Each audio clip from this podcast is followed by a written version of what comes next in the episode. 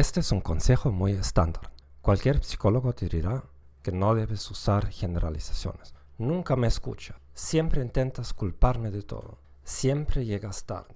Mi profesor de la Universidad de Hamburgo, Inghard Langer, nos dijo repetidamente, las generalizaciones suenan siempre importantes y siempre son incorrectas. Sin embargo, yo mismo utilizo generalizaciones muy a menudo en situaciones emocionales. Viene muy natural.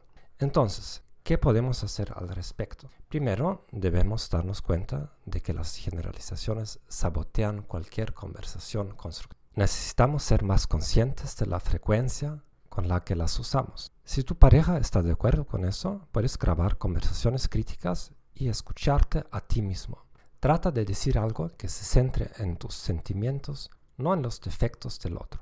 Cuando llegas tarde sin anunciarlo, siento que no te preocupas por mí. Si la otra persona no tiene rasgos narcisistas, lo más probable es que se disculpe y ustedes podrán encontrar soluciones a tu queja.